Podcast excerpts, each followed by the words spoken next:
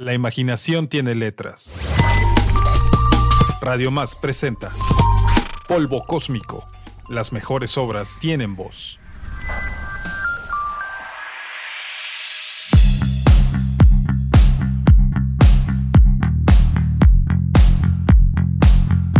Quizá como el vampiro, Dios es un ser nocturno y misterioso que no acaba de manifestarse o de entenderse a sí mismo y por eso nos necesita. Considerado como uno de los exponentes principales de la narrativa mexicana, Carlos Fuentes Macías nace en 1928. El boom latinoamericano, fenómeno literario, cultural, social y editorial, estalla en el mundo entre 1960 y 1970. Las obras de unos jóvenes literatos, entre ellos Carlos Fuentes, son distribuidas de manera importante en Europa y el resto del mundo. Carlos Fuentes fue una pieza clave del engrane literario de aquel movimiento que sorprendió al mundo.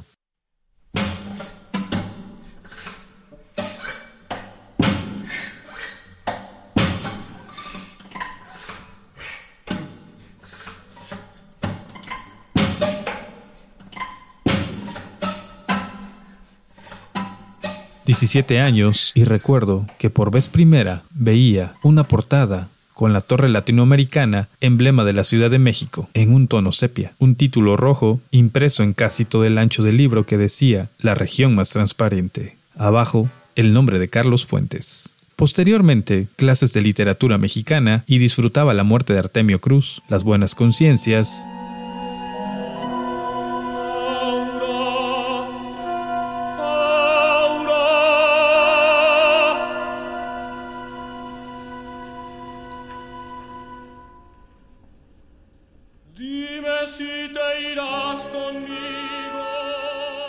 La fantasmal aura y en los últimos años El espejo enterrado. Guiones cinematográficos como Los caifanes y El gallo de oro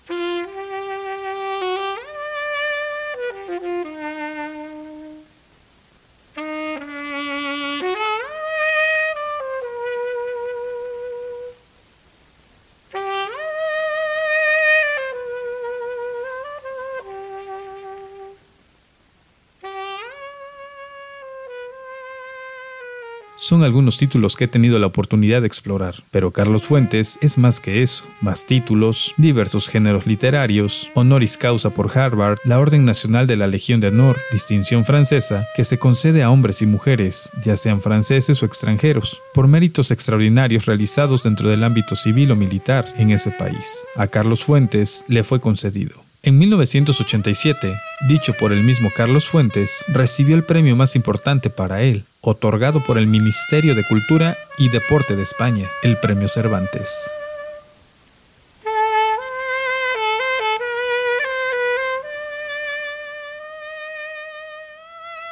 Carlos Fuentes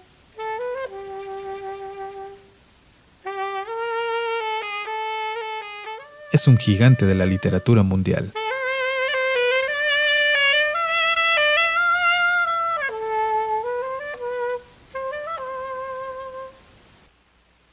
Hoy hablaremos del libro Inquieta Compañía.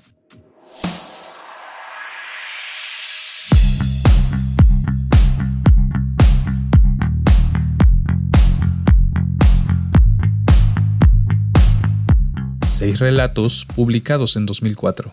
Era 2004 y la editorial Alfaguara publica Inquieta Compañía, una sobrecubierta que protege la portada, en la cual, en un extremo, una garra se asoma y en el extremo inferior, una rejilla de ducha con sangre diluyéndose a través de ella. Todo esto cubre la verdadera portada blanca. Y en el centro, una copa de sangre. Una sombra parece introducirse en ella.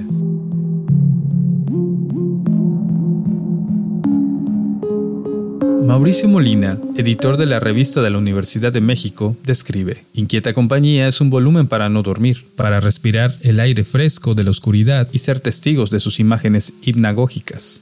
Carlos Fuentes crea atmósferas de suspenso habitadas por demonios, ángeles y fantasmas. Es una mezcla de elementos sobrenaturales, fantasmas, brujas, ángeles, vampiros. Todos ellos juegan entre la imaginación y las líneas de esta obra.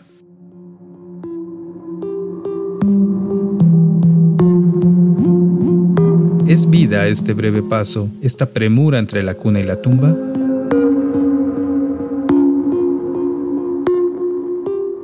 Howard Phillips Lovecraft define la emoción más antigua y más intensa de la humanidad es el miedo, y el miedo más antiguo y más intenso es el miedo a lo desconocido. Y en el centro de estas historias, inconfundible, desvergonzado, el miedo, mejor dicho, el terror, aquello concebido para provocar miedo. En las historias que integran sus cimientos en el terror, pero no como ficción o literatura, mucho menos como entretenimiento, sino como manifestación de algo más poderoso, algo a medio camino de este mundo y el otro, el mundo de lo sagrado y lo terrible el mundo de lo sobrenatural. Así lo expresa el editor y narrador mexicano Rodolfo J.M. en su artículo La literatura del terror en México, publicado en la revista Casa del Tiempo de la Universidad Autónoma Metropolitana.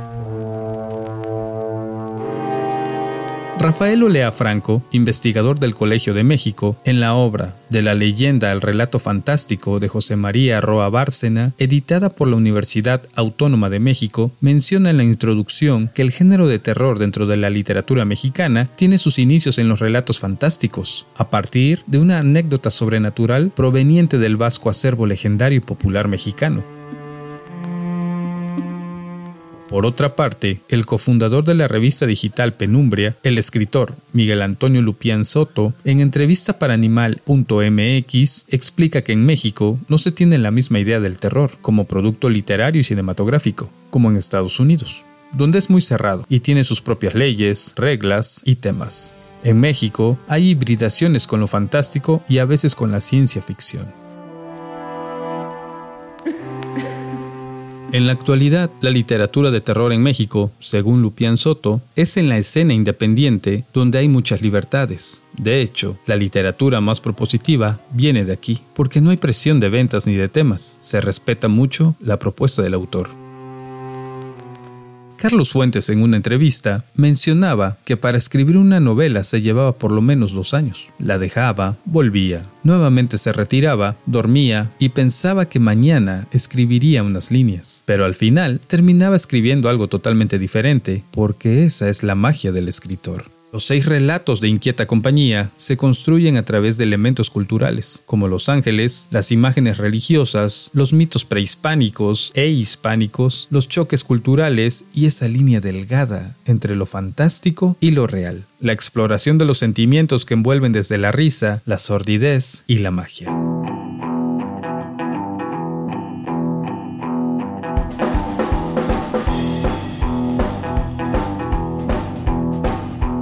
Fuentes nos lleva por una carretera que va del amor a la sangre.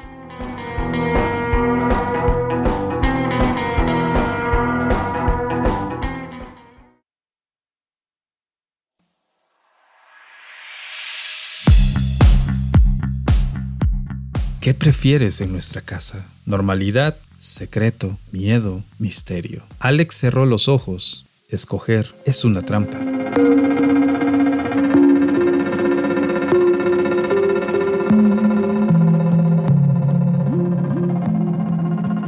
Carlos Fuentes muestra una faceta interesante. Los personajes principales de cada historia buscan una respuesta.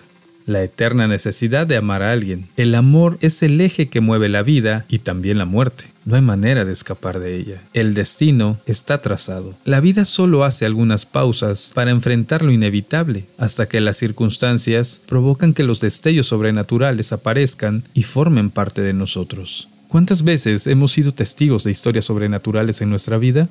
¿Cuántas de ellas no las han contado o las hemos experimentado? Inquieta Compañía nos muestra los terrenos de una obsesión, la locura y las apariciones fantásticas.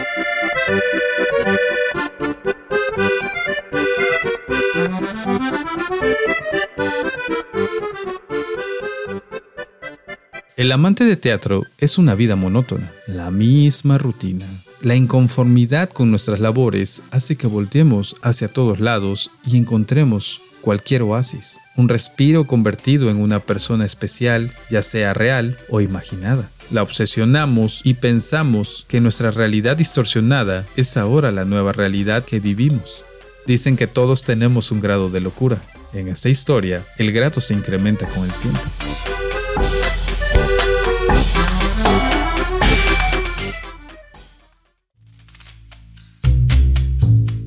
La gata de mi madre es quizá el relato que maneja con mayor maestría la narrativa. El clasismo, la religión, la idiosincrasia, las clases sociales y los símbolos son elementos que van haciendo que la historia gire. Es uno de los relatos que más se disfrutan. Sin embargo, en un abrir y cerrar de ojos, la historia cambia drástica y dramáticamente.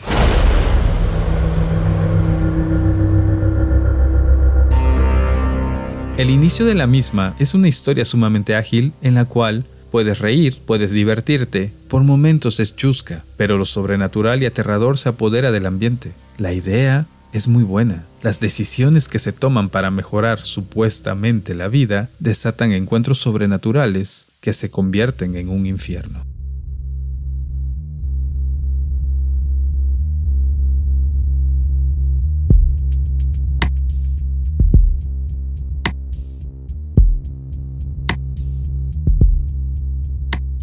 Calixta Brandt es una amalgama de sentimientos contradictorios, abyectos y fantásticos. La etapa de un ser humano cuando nace, crece y se va. Eso es lo que me llevó a pensar cómo se resumía en un matrimonio. No es casualidad que la historia se desarrolla en Puebla de Los Ángeles, México. El sentimiento de humillación, el dolor, la inexplicable razón de tortura hacia el otro nos conduce por un recorrido lleno de emociones. Al final, sin darnos cuenta, la redención llega sin saber por dónde. Se eleva al firmamento y desaparece, quedándonos con los rescoldos de nuestra miseria humana.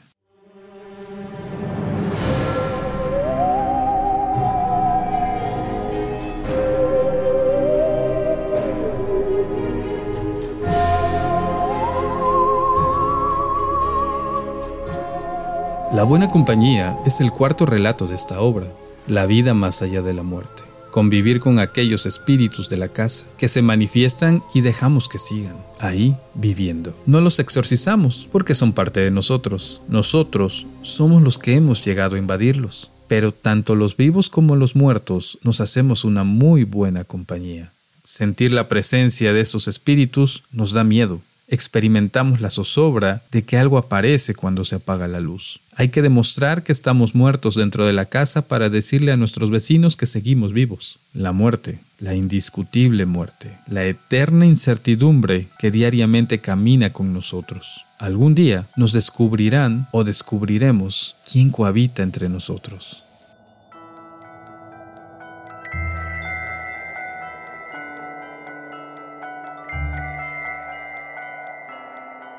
La Bella Durmiente es el penúltimo capítulo de la obra, la resurrección de un cadáver. Valga el término fantástico del relato.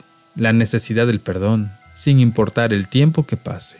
La necesidad de sentir menos culpa por el pasado. Un cuerpo a punto de la muerte. Parece que ha dejado de sentir pero siempre hay alguien que tiene la capacidad de resucitarnos y experimentar nuevamente las sensaciones de la vida. A veces, quien resucita necesita también ser resucitado y expiar sus culpas. Una metamorfosis es la verdadera esencia de la vida.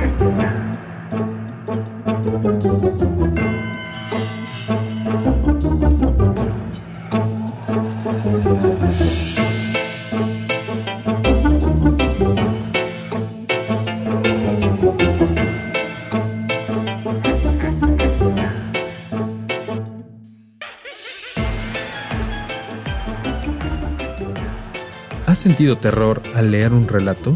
Vlad es una sinfonía de giros, de tensión, esa sensación de terror, pero con ganas de saber más, de todo lo que está pasando y cómo va a terminar.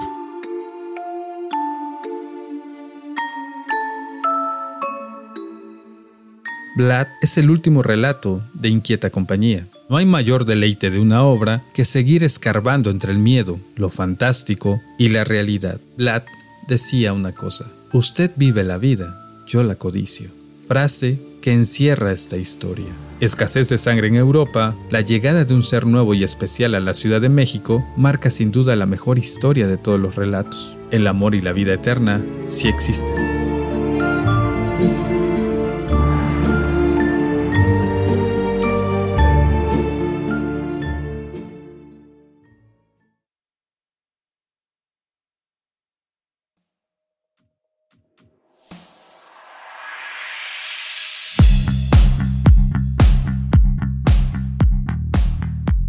Como lo hemos mencionado, la obra se compone de seis relatos. No hay prólogos ni preámbulos. Entramos de lleno a la fantasía y a los eventos sobrenaturales que el autor describe. 283 páginas son suficientes para sacudir nuestra imaginación. Cada relato está dividido en diferentes números de partes. La narrativa es tan brillante que no hay forma de escapar de ella. En algunas historias, el lector podrá brindarle la interpretación que quiera. Sin embargo, el final de los mismos deja al espectador frío y listo para que la imaginación vuele como una parvada de ratones ciegos.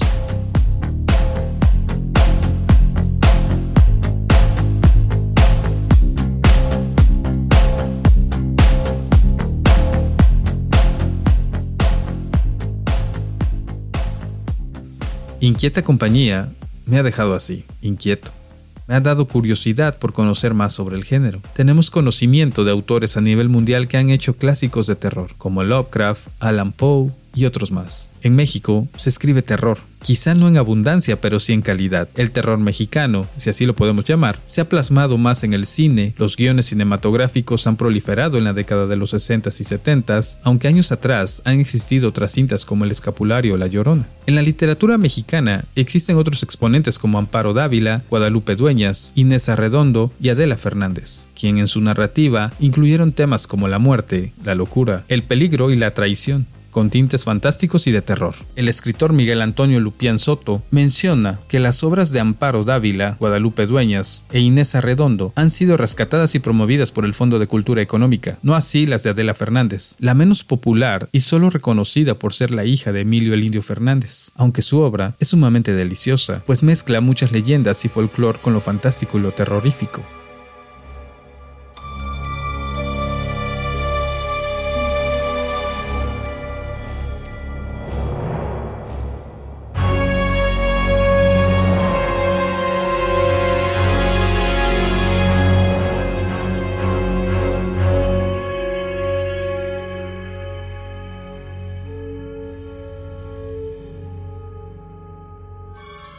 El género de terror en la literatura mexicana actualmente es representada por Bernardo Esquinca, Mauricio Molina, Viviana Camacho, Cecilia Udave, Adriana Díaz Enciso, Lola Ancira, Iliana Vargas, Efraín Blanco, Néstor Robles, entre otros. México es un país lleno de tradiciones y leyendas. Cada ciudad, cada pueblo tiene las suyas. Obras fantásticas que han sido divulgadas de boca en boca hasta ser impresas, desde la era prehispánica hasta la actual. Los nuevos literatos tienen el reto de crear atmósferas oscuras que nos brinden la necesidad de abundar sobre lo desconocido. No hay nada más maravilloso que la riqueza cultural y la imaginación para conocer experiencias sobrenaturales e intentar dar alguna respuesta a todo lo que desconocemos, lo cual nuestros miedos son el alimento de ellos. Ya lo decía Carlos Fuentes, las palabras y las imágenes son maneras distintas de hacer lo imposible, que es completar el mundo.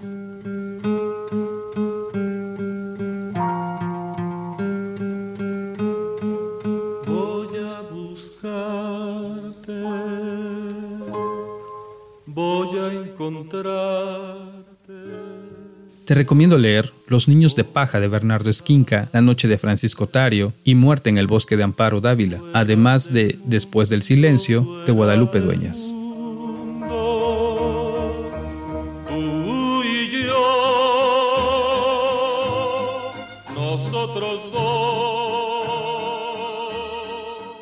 Esto fue Polvo Cósmico. Mi nombre, Alberto Prado. Hasta pronto.